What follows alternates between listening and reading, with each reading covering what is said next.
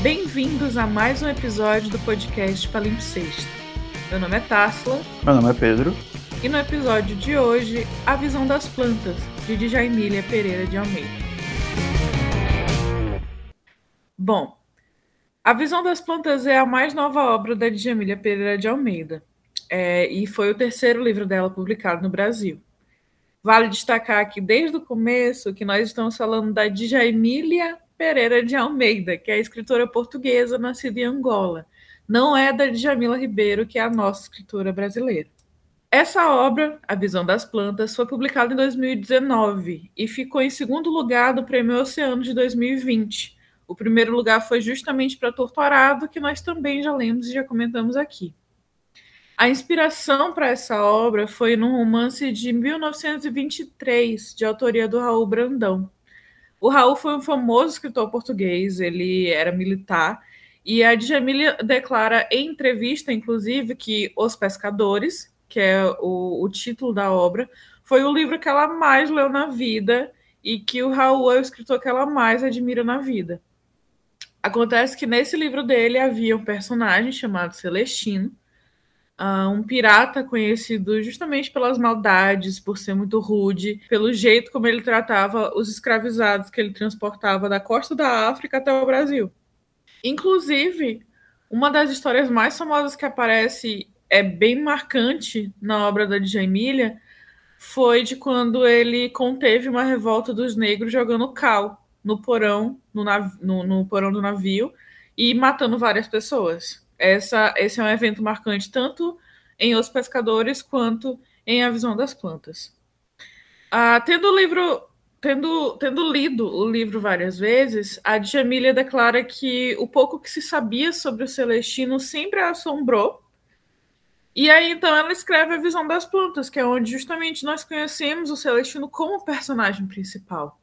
Um pirata que, e aí agora eu cito, é, com mãos que outrora haviam de ter cheirado a rum e a sangue, cheiravam agora a coalho e a terra cultivada. Capitão Celestino amava as flores. Se é possível amar sem guardar memória. O Deus queria fazer dele exemplo de que o amor não precisa da lembrança para amar. Ou a bondade de seu quintal não era aquela que foi destinada às coisas naturais, o seu saberem fazer o bem sem saberem o que fazem. A bondade de cabeça oca de uma máquina perfeita, perfeitamente diabólica. É com essa citação que a gente começa a falar do enredo da obra da Djanila, que é o, a visão das plantas. E nessa citação é interessante, porque tem alguns pontos, né? Ela fala, ele fala sobre a questão é, de amar as flores, né, e essa questão do amar sem guardar memória, que é uma das relações que é muito, muito presente no, no, no livro, né? É, é, se sentir afeto pelas plantas, sabendo que as plantas vão se desenvolver independente da tua vontade. Né? Então, ele era apenas um guardião das plantas. E essa relação que nós vamos descobrindo, escavando durante a obra, do próprio Celestino com o seu passado, é, um passado que é completamente diferente deste senhor que é delicado no trato com as plantas, né? É aquele que era bruto, embrutecido. Então, o livro trata, como a Tácita já adiantou aí no primeiro bloco, sobre esse homem, Capitão Celestino, que depois de passar uma vida inteira no mar, depois de passar uma vida inteira traficando pessoas e, e cometendo outras, outras atrocidades por aí, já velho, já bem é, cansado, ele retorna à sua vila natal em Portugal. E aí vai para casa da família, vai para casa da sua família, que já está completamente abandonada, que já está né, é, bem antiga e, e, que guarda ainda poucas reminiscências do que era antes. E nessa, nessa casa ele passa a cuidar da, do jardim. Uma das coisas que a gente acha bem simbólica logo no começo é porque a gente vai vendo, a gente vai conhecendo o passado dele de acordo com a narrativa, né? O passado narrativa. E quando ele volta para casa, que ele vai começar a cuidar do jardim, uma das primeiras coisas que ele faz é fazer questão de mudar os móveis. Ele pega as roupas, acho que se, se não me engano, as roupas da mãe dele, e queima todas elas. Então ele começa a fazer um tipo de limpeza para tirar tudo que era assim da outra geração e tal. Ali ele vai se dedicar especialmente a cultivar o jardim. Exato. A casa vai ser só o, o receptáculo desse corpo que vai descansando ali depois de, de lidar com o jardim, né? E realmente ele vai se livrando desses vestígios de memória dele é, antigos e até a memória dele anterior, né? Que é a memória de quando ele trabalhava no mar, vão surgindo só aos poucos, assim, em momentos. É, ele já não, ele não joga tudo assim para o leitor. Né? E ele vai vivendo nessa casa, é, primeiro, numa relação conflituosa, não conflituosa, mas pouco amistosa dos seus vizinhos e dos habitantes da vila, porque aquele homem misterioso voltou e as pessoas têm medo dele, não porque ele traficava escravos, mas, assim, também, claro, porque ele, porque ele cometeu atrocidades, né, tal, mas tem muito de superstição, de dizer que ele era bruxo, de dizer que ele mexia com magia, porque estava na Terra, tipo, é, é, foi à África, né? Então há muita superstição ali. Meio que se trata muito do desconhecido, né? Do que a gente supõe sobre o que a gente não conhece. Porque, como a gente estava falando, a gente vai descobrindo as coisas durante a narrativa, e aí você fica supondo meu Deus, será que ele fez tal coisa? A gente, eu e Pedro lendo, a gente não querendo acreditar o quão ruim ele já tinha sido, a gente ficava falando, não, mas a gente não viu escrito que ele fez coisa X. Será que ele realmente fez? Exato.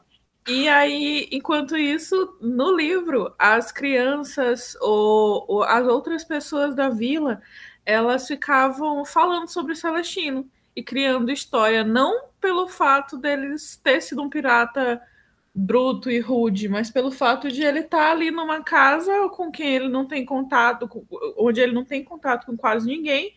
Ele conversa um pouco com o padre, ele conversa um pouco com o Manuel, que Pedro lembrou, que é uma pessoa que aparece acho que umas três vezes durante a narrativa, mas não com o resto da vizinhança.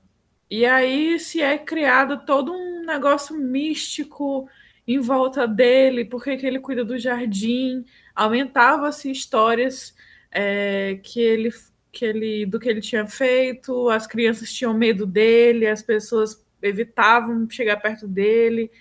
Então é tudo um jogo sobre o que a gente não conhece, sobre como a gente pode imaginar coisas sobre o que a gente não conhece.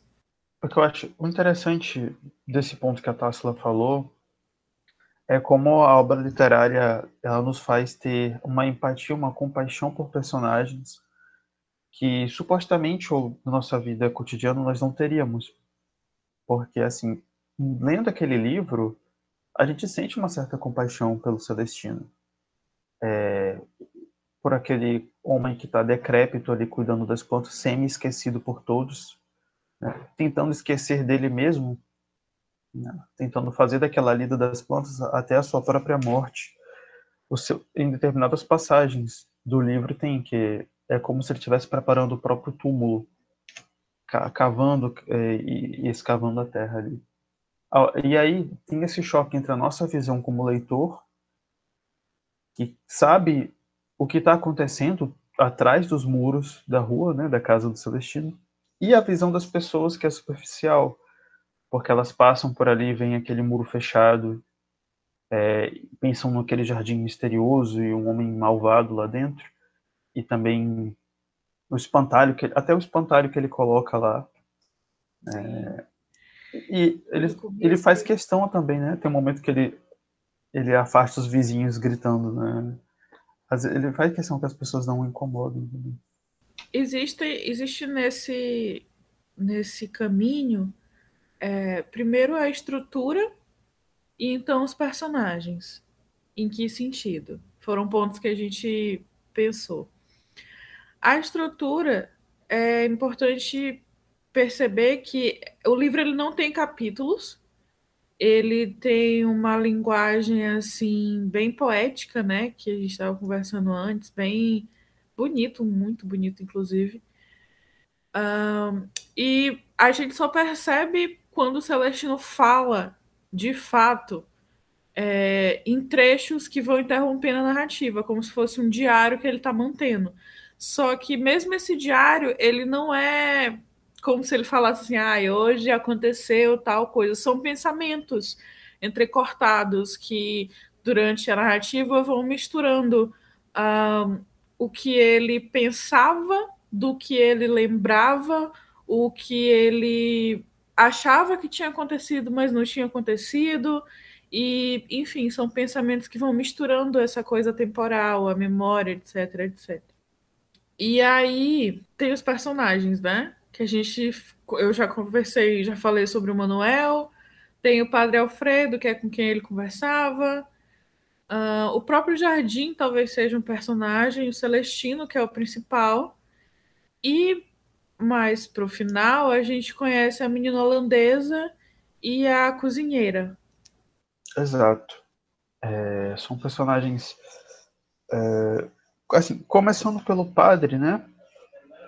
O padre é um personagem interessante porque ele conheceu os pais de Celestino, então ele ainda é uma ponte entre o, a imagem do Celestino é, antes de ser pirata e o pós-pirata, e também é um dos únicos que adentra a sua casa para conversar com ele.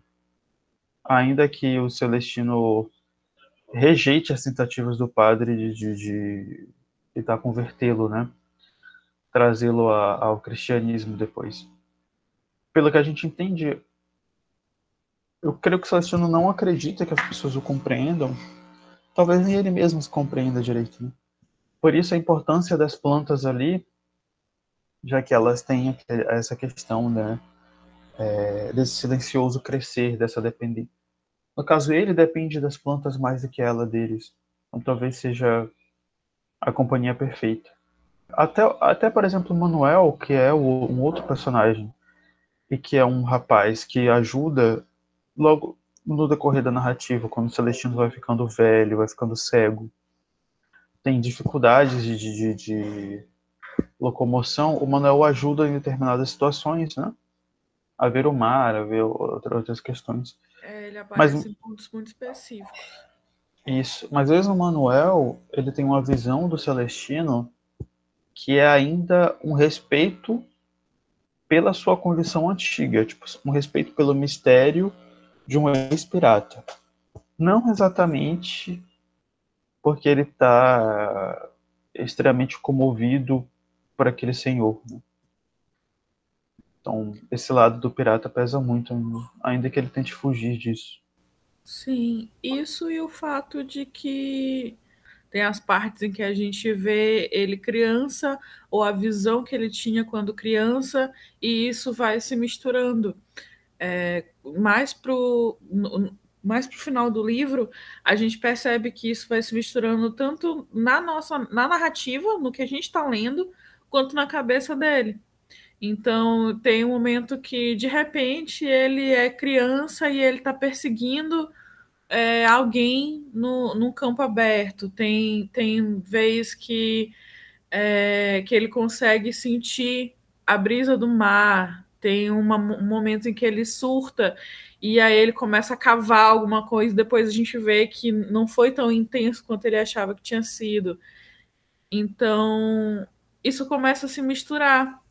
Inclusive, quando ele começa a, a ver a menina holandesa e a mulher, a senhora negra, é, dentro da casa dele. De início, inclusive, a gente lendo, a gente pensou que fosse mais uma vez um fantasma, porque parece que em todo livro que a gente escolhe para ler o palimpsesto tem que ter uma assombração ou alguma coisa parecida. É... Mas aí a gente vai percebendo que é ele que está enxergando. E que na verdade, não faz muita diferença se era de fato uma assombração ou se era só ele que estava enxergando. O importante é o impacto que aquilo tem pro Celestino. Exato, e o... essa questão da menina holandesa e da, e da mulher negra, né? É interessante porque são duas pessoas com as quais ele teve contato na vida dele de pirata e as quais ele maltratou. Né? Ele deixou a menina holandesa vendada no meio da floresta, se é que eu me lembro bem desse detalhe. E, no, e, e a moça, a mulher negra, ele jogou no mar.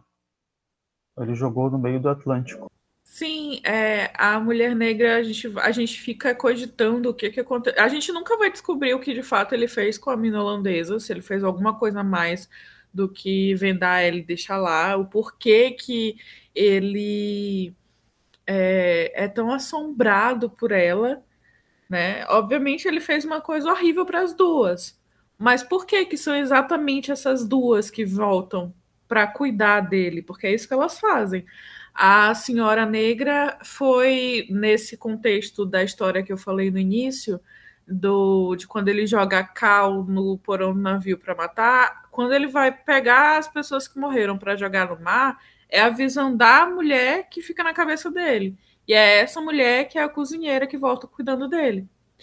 Então, existe uma passagem que fica muito claro que ele que, que se descreve que ela, eu não lembro se ela foi assim a primeira pessoa que ele jogou no mar ou alguma coisa no sentido, mas ela tá no contexto dessa história.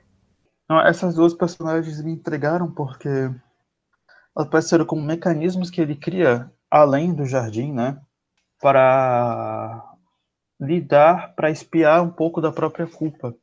Uhum. É como se as duas voltando e as duas cuidando dele, fazendo companhia, é como se ele tentasse dar a si mesmo o próprio perdão de uma forma mais responsiva, porque as plantas elas não respondiam. Sim. Elas respondiam à sua maneira, seja crescendo, mas elas eram independentes deles. E elas estavam dando uma resposta ali, né? Mesmo que seres criados ou né, trazidos pela imaginação de um velho que estava perdendo o juízo, elas davam uma resposta é, para ele, né? Assim. Uma coisa que a gente ficou repetindo enquanto a gente lia que me ocorreu agora é que a gente ficava falando que, assim, de acordo com o contexto, por ele ser pirata, por ele participar do tráfico de escravos e etc., é, talvez a gente ache que ele fez pior do que ele achava, sabe? É, pessoas escravocratas não vão entender o absurdo que é você escravizar outra pessoa do jeito que acontecia.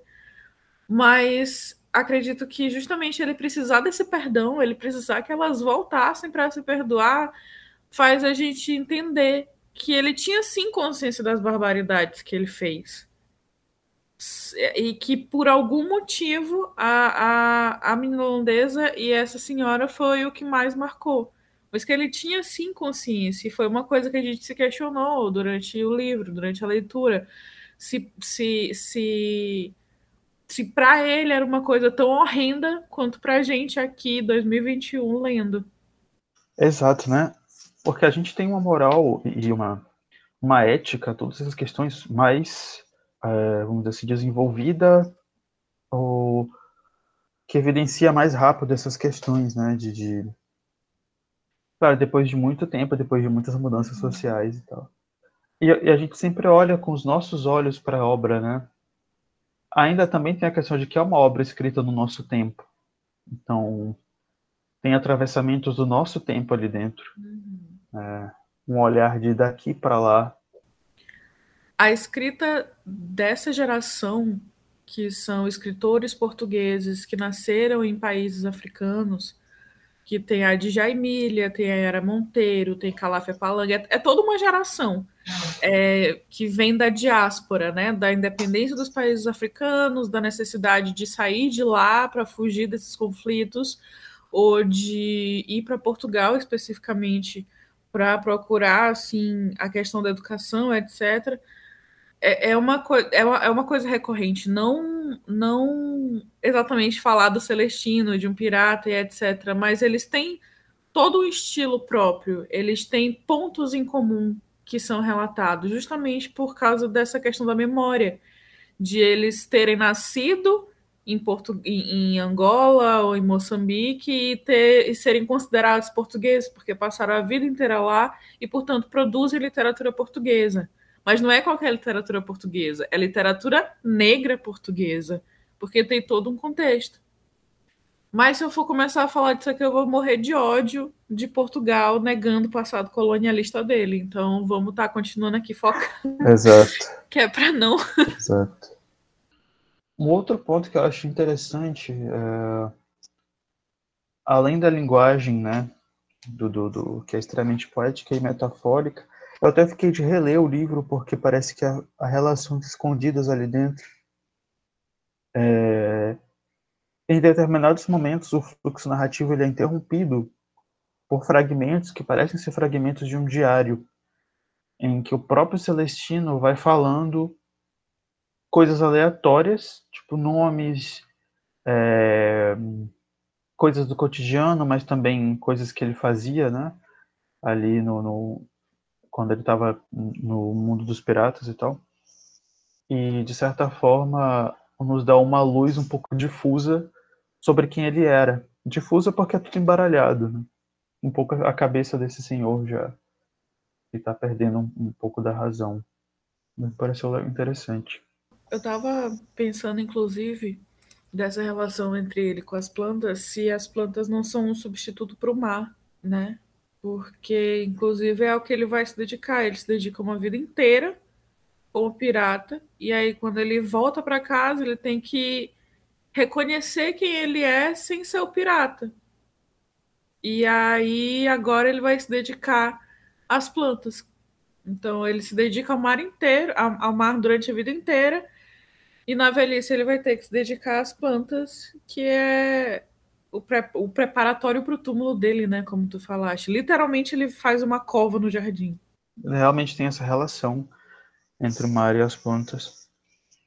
Mas também uma diferença, porque o mar, né, toda aquela questão de ser é, aquela amplidão toda, né, e, e, a questão de que de ser um mistério, de ser uma aventura.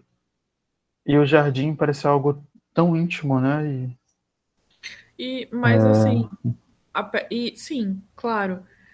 Outro ponto que eu pensei foi que, apesar disso, apesar das diferenças, os dois vão continuar acontecendo e existindo depois da morte dele. Ah, sim, correto, perfeitamente, exatamente.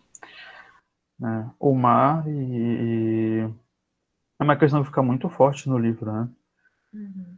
Tipo, ele fala, independente do que eu fiz, né, é, eu estou aqui parafraseando, né? Independente do que eu fiz, independente de qualquer coisa, as árvores continuarão a crescer, os ninhos vão continuar a crescer, o mar vai continuar, os morcegos vão fazer as mesmas coisas, né? Então, é, tem essa questão de perdurar.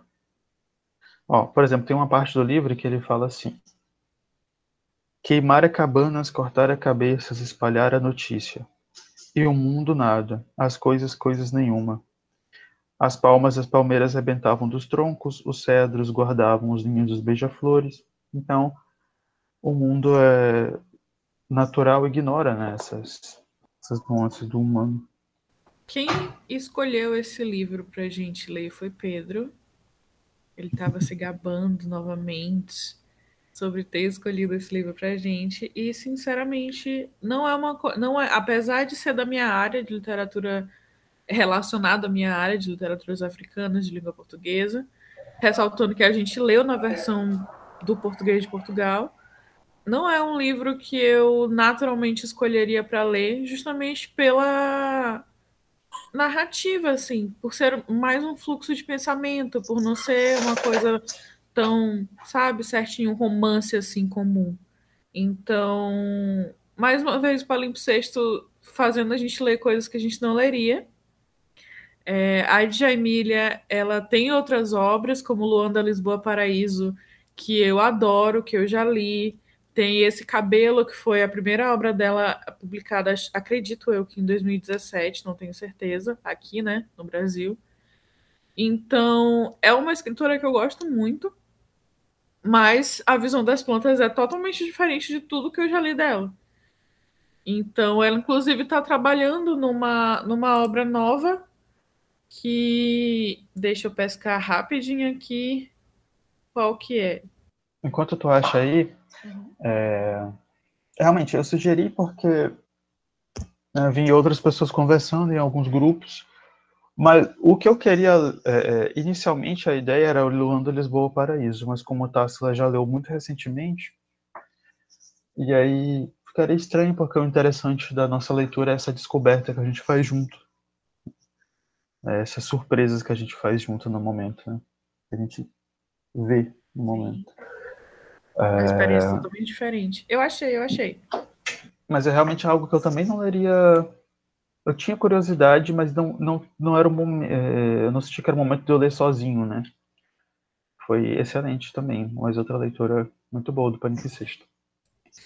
Bom, o livro do qual eu estava falando é As Telefones, que já foi lançado em 2020, na verdade. Achei que ainda não tivesse sido lançado. Provavelmente ainda não foi lançado aqui no Brasil. Mas ela vem homenagear o gênero literário da diáspora. E aí vai se ser criada uma uh, relação entre mãe e filha através dos telefonemas, né? Bom, ele é o quarto romance da Djamília. E pelo que eu vi aqui, pelo que eu pesquisei, ele vem trazer uma nova maturidade dela como escritora. Já fica aí a dica para a gente ler futuramente no Palimpsesto. Ah, e aí vai se falar da relação entre essa mãe e filha que vivem separadas. É, a Filomena e a Solange, que são os nomes delas. Solange, a, ela é ainda criança no começo do romance e vive com a tia Benedita, em Odivelas. Então, ela, é, ela é caracterizada como uma personagem impaciente por ouvir a voz da mãe, e essa mãe está justamente em Luanda. Então, é, é, inclusive, eu cito aqui uma parte que fala que quando o telefone tocava, o dia ficava ao mesmo tempo salvo e azedo. Então, mais uma vez, a Djamília vem trazer é, essa questão das ambiguidades, do, desse misto de sentimentos, é, entre vazio, de, de, de vazio, de ausência, de uma fantasia que essa distância vai permitir, de memória. Então, acredito eu que seja bem interessante, já está bem aí na minha lista para a gente ler futuramente. Não, eu tenho curiosidade de continuar lendo a autora, porque eu gostei muito do livro. Muito uhum. mesmo.